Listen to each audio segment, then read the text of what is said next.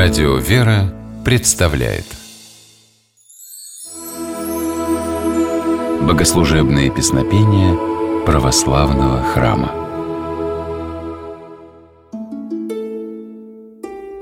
Здравствуйте! С вами Федор Тарасов. Главной святыней древних иудеев был Ковчег Завета. Так назывался переносной ящик, в котором хранились каменные скрижали с десятью заповедями. Кроме того, в ковчеге находилась чаша с манной, чудесной пищей, которой Господь питал евреев во время путешествия по Синайской пустыне, а также посох Аарона, расцветший на глазах египетского фараона, в доказательство всемогущества единого Бога. Ковчег являлся символом союза Творца с народом Израиля и служил свидетельством присутствия Господа в его среде. Ковчегу Завета могли прикасаться только иудейские священники. Другим же дотрагиваться до святыни было строго запрещено. Иначе человек мог умереть. Такое печальное событие произошло, например, с Азой, иудеем, нечаянно дотронувшимся до ковчега Завета. Ветхозаветные иудеи очень гордились своей главной святыней, но, к сожалению, ее утратили. Ковчег Завета оказался потерян во время захвата Иерусалима войсками Навуходоносора в VI веке до Рождества Христова. Господь, однако, не оставил народ избранный, и вместо прежнего ковчега даровал ему ковчег духовный. Именно такая мысль содержится в «Задостойнике», одном из основных песнопений праздника введения Богородицы во храм Господень. Комментирует священник Антоний Борисов. Праздник введения во храм Пресвятой Богородицы вошел в церковный календарь примерно в VIII-IX веках.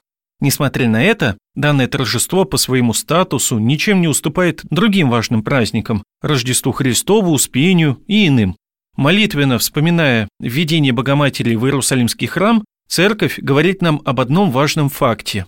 Когда Иерусалимский храм заново отстроили после возвращения из Вавилонского плена, его главная часть, святой святых, оказалась пустым. Ковчег Завета, который должен был там стоять, иудеи утратили. Когда Богоматерь вошла в храм Соломона, то священник Захария впустил ее во святое святых. Так Богородица стала духовным ковчегом, вместилищем особой благодати. Вот как об этом говорит задостойник введения.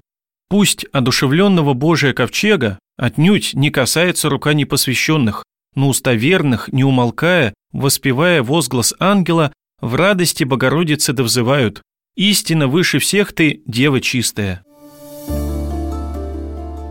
За достойник введения поется на литургии в день праздника. Время его исполнения наступает после того, как священник благословит хлеб и вино в таинстве Евхаристии. В этот момент они становятся телом и кровью Христовыми – Прославляя затем Богоматерь словами задостойника, Церковь указывает, что благодаря Деве Марии Христос Спаситель родился в нашем мире и совершил свой искупительный подвиг. Давайте послушаем задостойник праздника введения Богородицы во храм в исполнении хора «Достойно есть».